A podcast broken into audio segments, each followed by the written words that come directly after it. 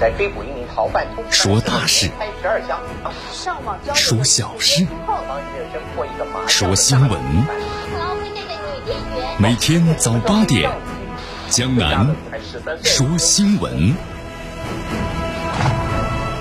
听奇闻异事，说酸甜苦辣，品五味人生。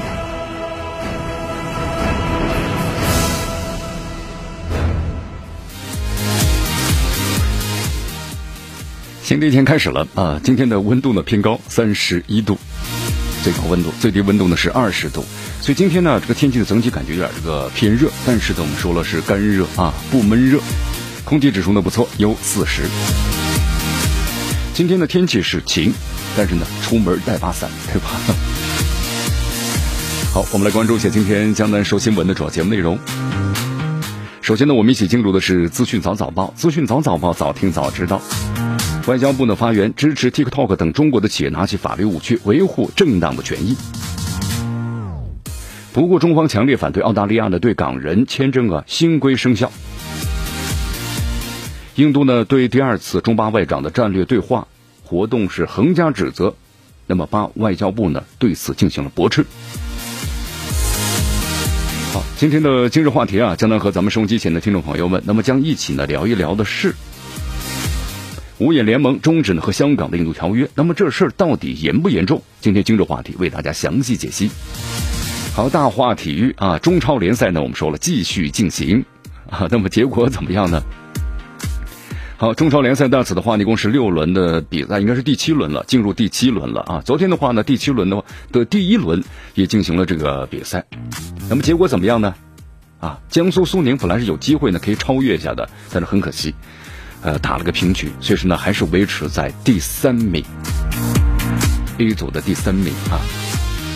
好，具体详情关注我们今天的大话体育。以上就是今天江南说新闻的主要节目内容。那么接下来呢，我们就一起进入资讯早早报，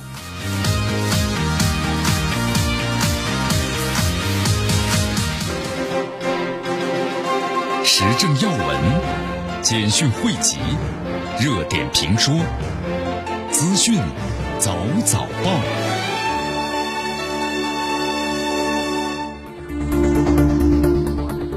欢迎大家来到江南为大家所带来的资讯早早报。资讯早早报，早听早知道。据锁定 FM 九十六点七绵阳广播电视台新闻广播。我们首先来关注一下，在昨天咱们中国外交部例行记者会上啊，有记者呢提了这么一个问题，说根据报道呢，在这个二十二号的时候，TikTok 宣布呀，那么就美国政府涉及到呢该公司及其母公司字节跳动的行政的，那么提起这个诉讼啊，行政令提起诉讼，用这种方式来维护自身的合法权益。你看，在这个二十一号这个部分呢，就在美的这个用户啊。呃，包括呢，就是他们提起了诉讼，就要求禁止，就是咱们中国在美国的这个微信啊，有一个微信用户的联盟也提起诉讼了，就要求阻止美国呢禁用呢微信的这么行政令的实施。呃，记者呢还问到说，我们也注意到了，美国国务卿蓬佩奥呢在二十一号回答了 TikTok 有关的问题，称美方呢并非是针对成功的中国企业，而是针对呢给美国国家安全带来风险的那么中国的实体。那么中方对此有何评论？好，发言人赵立坚对此表示啊，我们中方拿起合法的武器维护正当权益，这些企业是没有任何的问题的。同时，采取一些必要的措施维护自己的合法权益，也是没有任何的问题啊。那么，针对刚才你所提到的美国个别政客的谬论，我想再强调两点。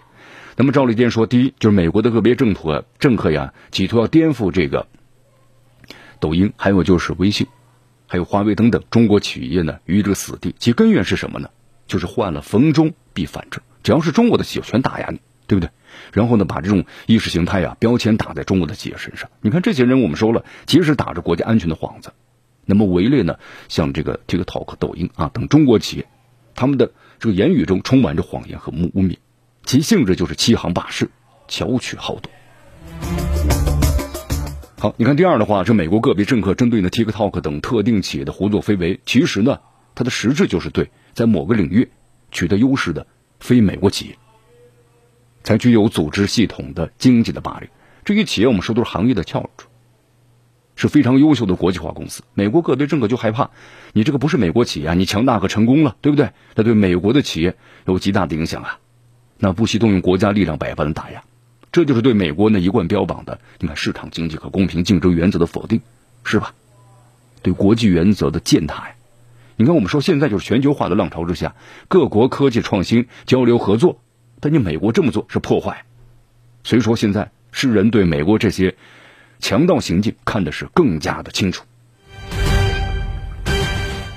对美国这么做的话呢，是一时之快呀，那长久下去的话，那就是搬起石头砸自己的脚。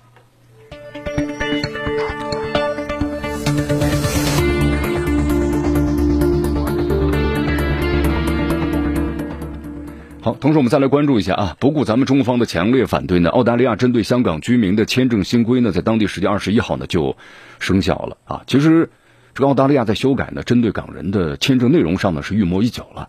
你看，香港国安法在颁布实施之后呢，澳大利亚总理莫森呢，他莫里森啊，就在七月九号宣布说延长呢港人的签证期限，同时提供呢申请这个永久的居留的这个途径，说是自动会延长这五年的时间。你看这么做。江南在这里为大家介绍一下，你看，根据这个国外媒体的报道，目前在澳大利亚呢持有这个临时工作证、毕业之后啊临时签证还有学生签证的香港公民近一万人。那么在澳大利亚境外呢还有两千五百名持有像这种证件的啊港人。所以说，你看这种情况，我们说了，澳大利亚这么做，那就是粗暴的干涉咱们中国内政的行为啊。所以说，咱们中方对此的话呢表示是强烈的谴责，对吧？你看在之前咱们中国外交部的例行记者会上，发言人赵立坚就表示了，中方是敦促澳方。立即改弦更张，停止以任何形式干涉呢香港事务和中国的内政，以免对中澳关系造成进一步的损耗。其实就是一句话嘛，我们中国有句古话说的非常好：“得道多助，失道寡助”，是吧？你看你澳大利亚这么做的话，是倒行逆施啊！你这么做的话呢，其实我们说了，每个国家都会心里有杆秤啊，是不是？都会被大家所唾弃的，因为你这么做，它是孤立于人类命运共同体之外的。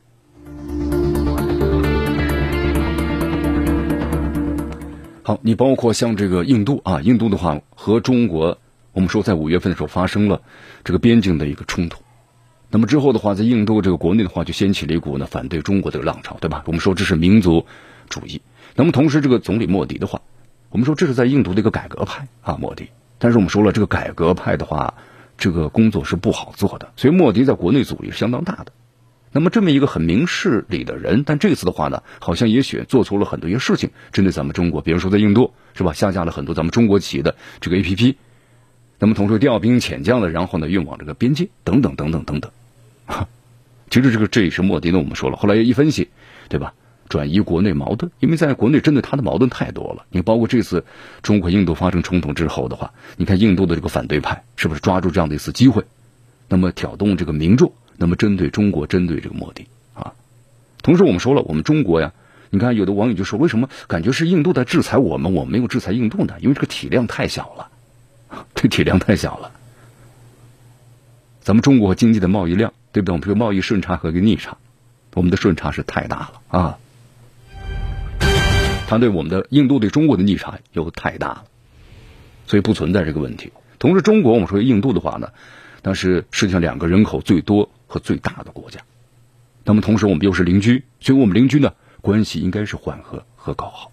那么这样的话有利于两国就地区稳定啊，它是有利于两国这个共同的发展的，这才是最主要的目的啊。但是我们说印度呢也也有它这个大国之心。你看印度的话，现在呢国家是挺大的，人口呢也众多，但是呢国际上没有相应的地位，这和它的经济、军事、科技是有很大的关系。啊，但是印度有这方面的野心啊，你包括像美国推出印太战略，对不对？这符合印度的要求。那么印度也，这个美国也希望印度呢，对中国呢，针对中国做一些事情来牵制中国，对吧？双方的利益是共同的。但是我们说，印度这方面的实力还是不够的。你看，在这次新冠疫情之下，只有我们中国在第二季度实现了我们经济的正的增长，三点几，对不对？那么其他的国家全都是负增长，那美国更就不用说了。那么印度呢，同样亦是如此。所以说，印度在经济体量方面还不行，但更别说这个军事或者是科技了。但是印度近几年的话，你看周边的话，对一些小的国家它不断的是蚕食。你看，相当于在节目中谈到了嘛，中国和印度有这个边境实控线。什么叫实控线呢？就它没有具体划分，比如这块石头或这条河，为边界，它没有这座山，它没有这样的一个具体的细分，它只能是在一个大概的控制范围之内。这边是我们中国，那边是这个印度，所以说印度经常做这样的小动作嘛，就是我今天修个哨所，明天挖个掩体啊，等等等等，哎，我就把这边占领就是我的领土了，这是我们中国所坚决不允许的。所以在五月份这个加勒万河谷的冲突当中，就是印度呢突入到我们的这个边境当中来了，所以必然会遭到坚决的反击的。好，那么江南说了这前头的一些铺垫之后啊，你看咱们中国国务委员兼外交部长王毅呢，就这段时间呢在海南和巴基斯坦的外长这个阿沙马哈茂德共同主持第二次呢中巴外长的战略对话，就是谈了一下关于克什米尔。还有阿富汗的等多个问题啊！你看印度媒体的话，这次就对，那么其中涉及到克什米尔的问题就表示反对。我们知道克什米尔呢是这个巴勒斯坦啊巴基斯坦和这个印度呀，那么共同有争议的地区。那么同时几乎是，呃，一年当中除非有其他的一些热点焦点，否则他们一直会成为一个一个焦点的问题啊。双方是你来我往，那么不断的交火不断。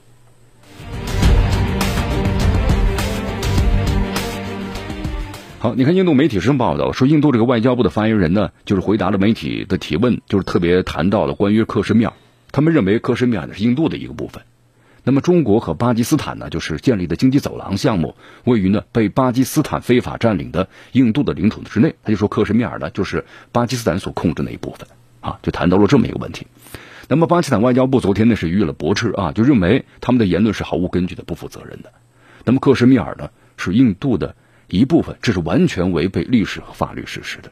那么，印度呢？对于克什米尔，包括对印度非法占领的地区，自私自利要求是没有任何根据的。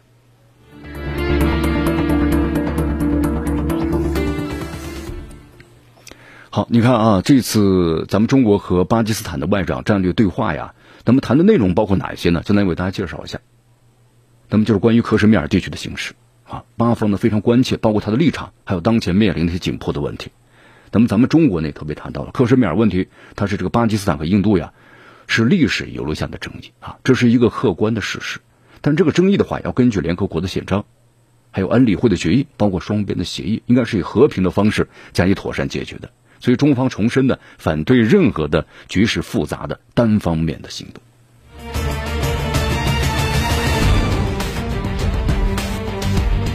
好，继续锁定和关注江南为大家所带来的资讯早早报，资讯早早报，早听早知道。继续锁定 FM 九十六点七绵阳广播电视台新闻广播，继续关注呢我们的节目。迎着晨光，看漫天朝霞，好的心情，好听的新闻。走进江南说新闻，新闻早知道。与江南一起聆听江南。说新闻。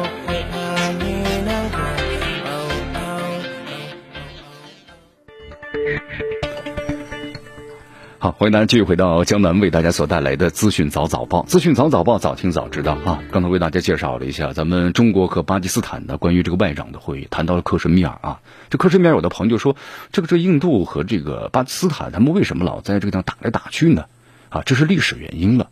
那么现在的话呢，克什米尔地区啊是由中国、印度和巴基斯坦三国来控制的，就是需要说明一点，咱们中国呢从不承认就是这个中控克什米尔的存在，只承认呢硬控和巴控的克什米尔，就是咱们中国呢从来也没有参与过关于克什米尔的任何这个谈判啊。那么其中这个巴基斯坦宣称啊，就是呃除了就拥有这个中控之外，克什米尔的全部的区域，而印度宣称呢是对整个克什米尔的全部拥有这个主权的。好，咱们说一下克什米尔这个历史到底是怎么回事？就为什么印度和巴基斯坦在此的话老是发生这个冲突？呃，其实要从这个古代说起了，因为在古代的话，我们说了，其实就是无人区这些地方，因为它处于咱们这个喜马拉雅山脉地区，你这个地方都是高寒地带，能住人吗？不能够住人啊。所以说古代的话没有明显的边界，那么只有一些这个什么部落，对吧？呃，然后呢，就是各有各的一个地盘的问题。所以这里啊，一直都不是呢清朝的版图，隶属于各个独立的部落。那么后来大海航行时代呢，我们说了英国殖民占领了，那么在近代的话呢，是被印巴就是分治了，那么就导致呢各控制了一部分，这是一个历史的原因所造成的。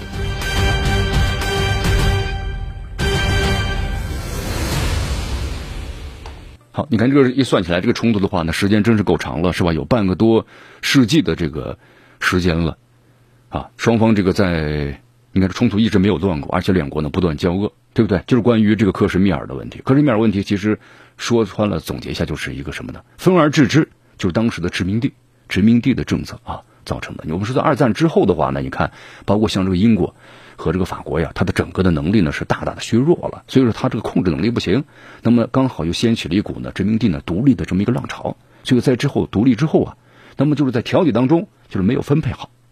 你包括像这个，你看在这个土耳其，包括像这个伊拉克啊，库尔德对吧？不然库尔德当时是要求是独立的建一个国家的，但结果怎么样呢？结果这事儿你看就被英国和法国给忘掉了，或者是没有有意而为之，那么造成了现在的这样的一个局面，对吧？这个多民族，就是，呃，跨界的民族嘛。但是呢，却被各个国家所打压，啊，包括像这个克什米尔地区，同样的亦是如此。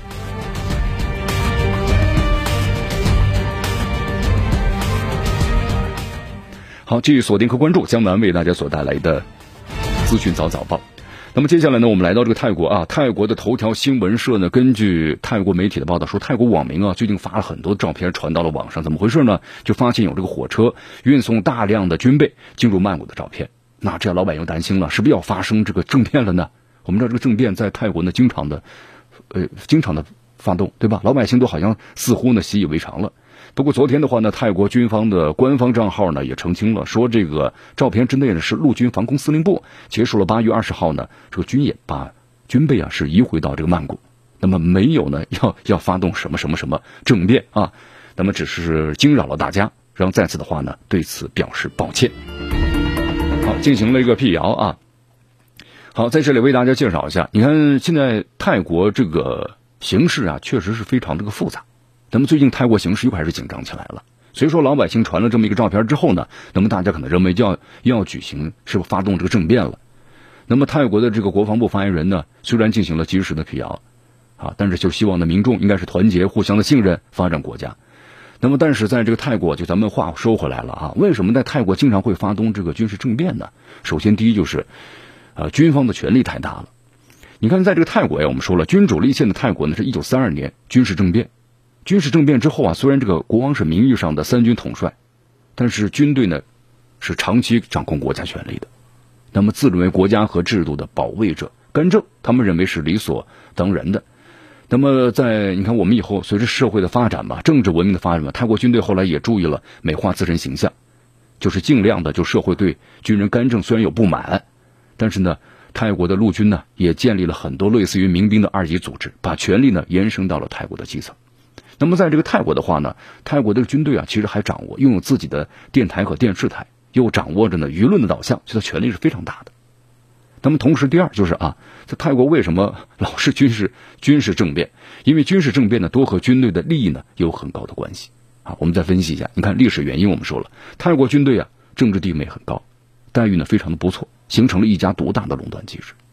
你看，比如说文官政府，他打算削减军队的福利，或者插手军队的。人事任命，那么泰国的军队就会毫不犹豫的发动政变，干什么呢？捍卫自身的权利。你看，在二零零六年的时候呢，他信政府呀被推翻，其中最主要的原因就是军队认为他信在军队中，那么安插了亲信，侵犯了军队的利益。好，还有就是制度的管理啊。你看，我们说早期的军事政变呢都是权力因素，那么后期的政变呢是向政治传统和军队的使命转变了。你看这个泰国呢，我们说了，虽然是实行西方式的民主制度。但由于这个民族文化呀，还有经济发展的原因，那么这个经常会发生制度的危机。这些制度危机啊，它不能够解决社会问题，反而呢陷入了恶性斗争的一个权力的泥潭。你看这个泰国的军队就认为嘛，我们有义务和责任来终结这样的一个权力危机。所以说，这看的好像是一种民主制度的补充啊，也是泰国社会发展的需要。那么就是就形成了现在泰国呀周而复还的这么一个军事政变啊。但是我们话说回来了，泰国老百姓对这个军事政变的话呢，早已习以为常了，甚至有的时候也希望通过政变来终结的政治危机，对不对？那么政变以后，其实无论是短期的军政府，还是最终的把这个又政权还给这文官集团，那么参与的泰国军人呢，都不受到惩罚。那么强大的社会认同，对吧？有这么一个很强大的基础，而且低廉这个失败成本，所以让泰国军人有点有恃无恐。也许在这个不久的将来，你看这一次的话。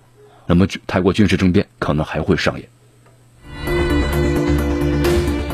好，这里是江南呢为大家所带来的资讯早早报，资讯早早报，早听早知道，据锁定 FM 九十六点七绵阳广播电视台新闻广播。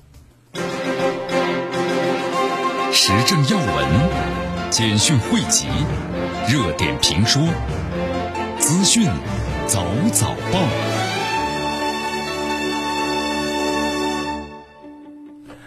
资讯早早报，早听早知道。一下时间呢，欢迎大家继续锁定和关注江南为大家所带来的绵阳广播电视台 FM 九十六点七新闻广播。我们再来关注下面的消息啊。俄罗斯媒体昨天报道，就是继斯洛伐克和这个挪威之后啊，又一个欧洲国家就是奥地利，然后呢涉嫌参与这个间谍活动为由，在昨天宣布驱逐了一名俄罗斯的外交官。好，我们说了啊，这种驱逐外交官的话，双方都是你来我往。那么接下来的话呢，我们说了，肯定这个俄罗斯莫斯科，那么接下来是不是要同等的回应？那么肯定要驱逐这个奥地利的这外交官啊！你看，我们说这段时间的话，欧洲一些国家，你看斯洛伐克还有挪威，现在呢又是奥地利。那么针对此前的像这个美国等等等等，那么看来都有这样的一种行为，就是说呢是附和着这个美国而做出了这样的一种这个行为啊！因为驱逐的话都说是这个呃情报人员嘛，然后呢涉嫌国家这个安全和机密。那么就是被这个抓获了，抓获之后的话呢，然后就把他这个驱逐出去了，是不是啊？你看斯洛伐克也是这样嘛，涉嫌间谍活动，然后把三名俄罗斯外交官驱逐出境了，因为他违反了维也纳的外交公约，对不对？好，你看，对于像这样一种情况呀，就是欧洲部分的这个国家啊，针对俄罗斯采取的这样的一些措施，俄罗斯国家杜马国际事务委员会的主席这个卢兹金的表示。就像一系列外交的丑闻本身一样，那么这个奥地利当局驱逐俄罗斯外交官的话，那么可能是使俄罗斯啊声名狼藉运动的这么一个一部分。因为大家想起来了，在你看在此之前的话呢，对，有美国驱逐过这个俄罗斯的外交官，当时这个俄罗斯在去年的话也是驱逐了美国的外交官。那么今年的话，你看首先是英国开头，对吧？英国驱逐了这个，呃，然后这个俄罗斯的外交官。那么转移国内矛盾的惯用手法嘛，在英国有个著名的喜剧，就是是首相。这个当中啊，英国首相因为国内问题，当时被媒体啊穷追猛打。那么内阁秘书给他出了一个主意，就说你把这个苏联的外交官给他驱逐出去。啊，那这是个惯的，干什么呢？转移国内的注意力，减少矛盾的冲突。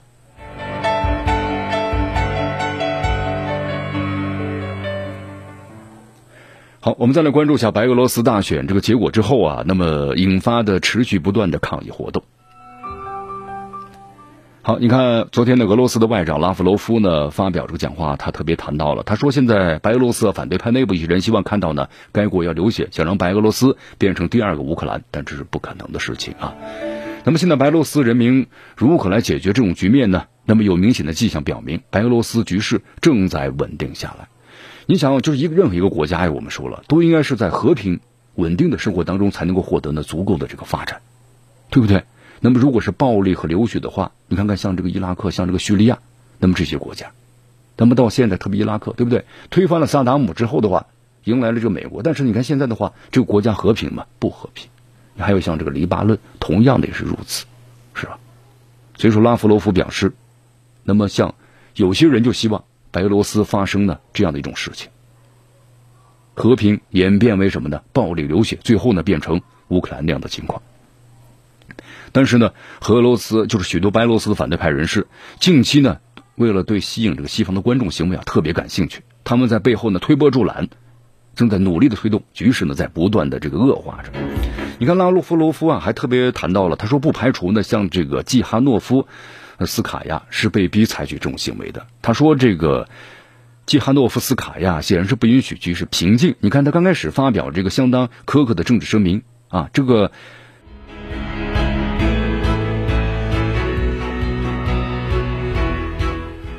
好，继续回到江南为大家所带来的资讯早早报，资讯早早报，早听早知道。我们继续的关注刚才的这个消息啊，说到这个白俄罗斯了。你看这个白俄罗斯的话呢，现在这个反对派的人士啊，季哈。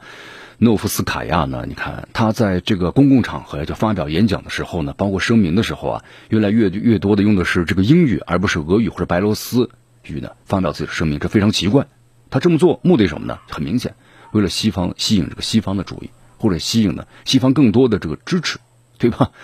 你看白俄罗斯呢，我们说了这段时间举行了总统的选举啊，那么现任这个总统卢卡申科呢，在选举中获得近百分之八十的选票，但是呢，在这个结果出来之后，白俄罗斯首都啊，就这个明斯克啊等多地爆发了抗议活动，因为反对派就声称嘛，说这个投票结果呢涉嫌是严重的造假。季哈诺夫斯卡娅呢也声称说他我我取得了巨大的胜利，但正式投票之后不久呢就逃往了这个立陶宛啊。那么在之后呢，示威者和警察之间爆发生了这个暴力冲突。啊，现在的话就说紧张局势啊有所缓和了，但是在白俄罗斯的话呢，就反对这个卢卡申科的大规模示威活动啊，或多或少呢还在进行着。因为在白俄罗斯这个反对派的这个组织下呀，你看这两天，大批的民众再次聚集在了首都呢明斯克，参加呢反政府的示威游行，要求卢卡申科呢辞职啊。因为卢卡申科执政的时间很长了，几十年了，对吧？那么同时呢，就是民众指的他说，在这个执政当中啊，有一些贪污腐败或者其他的这个问题。啊，但是我们说，一个国家应该是在和平的环境当中呢，去进行这个不断的进步和改进的。那么反对派，你看现在是被这个西方是充分的这个利用，那么造成这个国家的动荡。那么如果要是如此下去的话呢，必然会变成要不是委内瑞拉，对吧？那种情况之下，你看反对派和这个执政者之间呢发生对峙，在西方的这个支持之下，那么就变成像乌克兰那样。我们说了个白俄罗斯啊，白俄罗斯其实还有乌克兰啊，还有这个俄罗斯，其实呢被称为斯拉夫这个民族。那么有相同的这个语言，那么同时呢，我们说了，呃，在这个前苏联解体的时候，其实俄罗斯要求这白俄罗斯呢不要呢独立出去啊，但是白俄罗斯看到这乌克兰独立之后呢，他必要求坚决要求独立。那么在独立之后呢，我们说这个国家其实在经济的发展方面呢，和俄罗斯那是紧密相连的。那么同时以前像乌克兰的话。它是作为一个地缘政治的这么一个国家，那么西方国家呢？你看不断的渗透于这个乌克兰，那么就希望乌克兰倒向这个西方，是作为呢，那么针对俄罗斯的这么一个桥头堡。那么你能在眼皮底安上一颗钉子吗？啊，这是不可能的事情啊！所以说注定了这个乌克兰，如果你要采取呢倒向西方，那么这样的一种战略方针的话，这个国家是肯定发展不起来的。所以说你看现在乌克兰的话，整个国家对吧？几十年的时间这么过去了。从上个世纪九十年代前苏联解体到现在，那么将近快三十年的时间了。但是乌克兰发展怎么样呢？那我们都看到了，很糟糕的是吧？这就是一个大的方向没有选择正确啊。那么同时像白俄罗斯的话，那这方面呢相对说好一些，它是依附于这个俄罗斯的啊，白俄罗斯。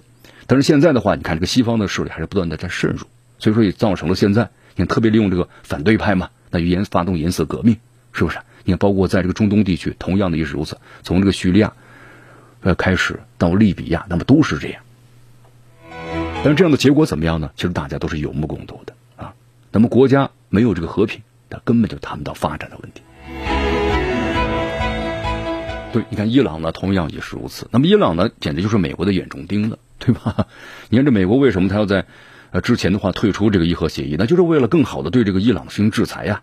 你看。对经济方面进行这个封锁，武器禁运，那么同时让伊朗国内的这个反对派，那么起来反对这个现政府，然后怎么样呢？推翻他，对不对？这是美国的如意算盘。但是现在看来的话呢，美国这招是失算了。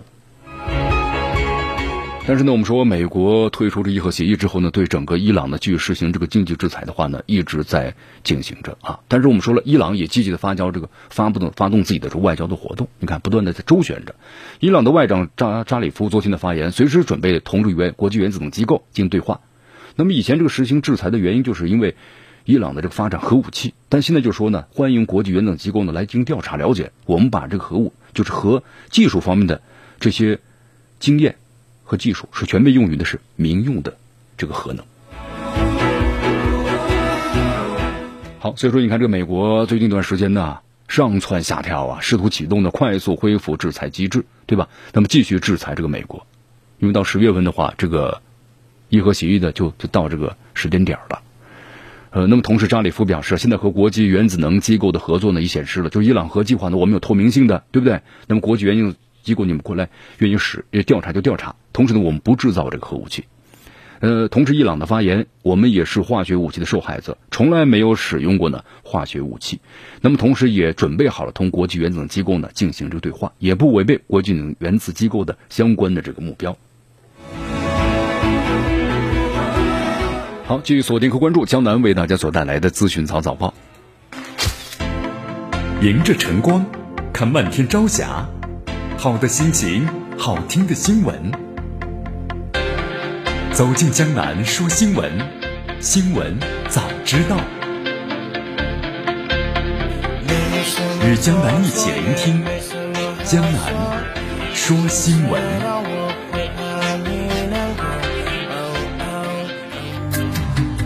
继续回到江南为大家所带来的资讯早早报，资讯早早报，早听早知道。接下来我们再来到这个美国啊，在昨天的话呢，美国共和党全国代表大会啊是前呃前一天吧，然后特朗普这个竞选团队呢就公布了主题是为你而战的第二期这个议程，包括呢核心的优先的事项。那么其中在教育方面啊，就这个议程呢明确提出了要教授的美国例外论啊，这个论点的话呢遭到了民众的猛烈的抨击。好，江南仔细的看了一下啊，这个特朗普竞选网站公布的议程概要，就是优先的这个事项分为十个主题，就是就业、消除新冠病毒啊、结束我们对中国的依赖，还有医保教育等等等等等等，非常多了，一共十项。那么其中在这个教育主主题当中，我提到了要把这个美国的例外论放进教学当中，那一下引起了这个美国民众大范围的一个抨击啊，这是怎么回事呢？这个美国例外论怎么去理解它呢？呃，咱们后来查询了一下资料，这个“美国例外论”这个词儿啊，是在一八三一年的时候由美国人呢亚里西斯·托克维里呢创造的。说这种思想来源于是美国的清教主义，就美国的清教徒们呢相信上帝呢与其有约，选择他们的领导地球上其他国家。所以可大家可以通过这一点看出来吧，美国人从一开始就把自己呢看作是与他人是不同的。所以说，美国例外论很自然的成为呢对外政策的思想的源泉。其实大家看一看啊，这两个多世纪以来了，这美国例外论这种意识形态是不是？你看，成为美国对外推行这个帝国的霸权主义政策的辩护的这么一个思想基础了。又打着促进民主旗号干涉别国内政，那么自己倡导的贸易和投资自由化，但是去动辄的你看对他国采取呢什么反补贴、反倾销的措施，抛开联合国安理会，采取了单边主义行动，那么这都是美国例外论的表现。所以说，你看有这个网友都嘲笑着美国嘛，就说你教授美国例外论这句话是来自一个无法阻止新冠病毒传播的世界领袖国家政府，真是好笑啊！你教授这个美国例外论，美国例外差的是医疗保障系统，美国例外呢高的是枪支的这个暴力，美国例外高的收入不平等，还有就是美国例外存在的种族主义，美国例外高的新冠病毒死亡人数，是不是？这都是例外吗？啊？有人还直接就说了，教授美国例外论等于宣传是纳粹主义。那么同时，在美国呢，你看，包括很多公立学校的老师发文推自己呢不会教授这美国例外论的，啊，他们就这么说了嘛。他说：“我是一名教师，我承诺永远不会教授这美国例外论。那么我将教我的学生成为呢批判性的思考者和充足信息的知情论，对吧？所以说，在这个美国的话，我觉得还是有很多清醒的人的。包括在美国一些孩子们的家长也批评了这样提议啊，说我不希望我的孩子呢。”在学校学到或者是被老师教授这种美国例外论，我希望呢他们教授历史、科学、人文和各种对文化的欣赏和理解。我们生活在一个全球化的社会当中，我希望我的孩子为此做好准备，而不是被灌输这样的一种思想。有家长呢还这样谈到啊，我完全支持爱国主义，但是不是这样的爱国。对呀，你看这美国总统特朗普现在为了自己这个竞选的话呢，真是。可以可以说是绞尽脑汁儿吧。那么各种的这个呃幕僚、各种资源都发动起来了。那么目的就是说呢，推波助澜，希望能够在今年下半年，特别是一月份的时候，怎么样呢？能够继续的连任。他所做的这一切，就是宣扬美国的这个民族情结嘛，是吧？但是其实现在在美国，我们说新冠疫情控制了吗？没有控制，对吧？这五百万这以上的感染人数，还有十七万多的，你看这死亡者。你看，现在在美国的话呢，这个舆论就说了，如果要是美国总统特朗普这次在下半年十四十一月份的时候没有这个连任的话，那这十七万条的生命，那这就是一个最大的罪过了啊。那么，如果要是没有再连任总统的话，那必然要被怎么样的追责？这个追责的话，肯定要被诉讼起诉的。好，其实现在美国总统特朗普有很多这个要这个挠破头皮这个事情啊，什么事儿？美国加州现在美国。加州啊，真的经历一场的史无前例的大火，这个大火呢被称为毁灭性大火。你看这个镜头从太空当中就看到了，如果走进火场的话，那人间炼狱啊！而且加州我们说同时发生两场历史性的火灾，对吧？那么这个就是有闪电，有大规模的空空天气呢非常的干燥啊，大规模的闪电而造成这个山上呢这个起火了。那么现在在这个美国加州的话，有十一万多的居民被要求呢就撤离了。你看，在二零一八年的时候，美国加州历史上的最大的山火，对吧？就是门多西诺山火，当时过火面积超过四十五万英亩。好，现在的话呢，在城市周周边还好一些，特别在这个山区，山区周边公路旁边的话，这个大火呢随时就烧过来了。那么很多人，你看，我们说在这个美国的话，它有很多，特别是自己修的这个别墅啊、住房，都是在这个山区的。那么这个大火的话，造成当地很多人，特别住在山区里的人，那必须要撤离。不撤离的话，你可能睡觉当中，突然这个风刮过来，这火就烧过来了。好，那么这次美国加州怎么又燃起大火了？我们说了，这个天气干燥啊，极端因素。呃，同时呢，我们说在破纪录一个高温的天气。那么据说在这个加州的死亡峡谷啊，气温达到了五十四摄氏度，创下二十年最高的温度了。那么上百万的家中使用空调，因为以前在这个呃美国的话呢，很少使用空调啊，夏天不是特别的热啊，这么一个问题。那么就如果天气不变的话，这个大火是很难扑灭的。好，那么这大火怎么控制住呢？你看现在靠人为的力量根本就控制不住了。所以说呢，在加州的热浪停止之前，这大火很难控制，那么只会烧。所以专家推测，在这个加州大火这一烧啊，持续最好可能好的话，可能两到三周会熄灭。那么就是把一些可燃的物体呢就燃烧了啊。那么气候变暖，我们说是罪魁祸首，这是罪魁祸首。空气呢变得非常干燥，温度呢升高了，所以就造成啊这种的野火的风险。这个燃烧率就加剧了。哎呀，所以说大家呢特别注意啊！你看，我们这人类在不断的发展当中啊，这地球的气候呢也发生了变化啊。气候的变化表明，咱们已经打破了这个自然呢和我们人类之间这么一个平衡了啊，就这么样一个问题。所以咱们要爱护我们的这个环境啊，对吧？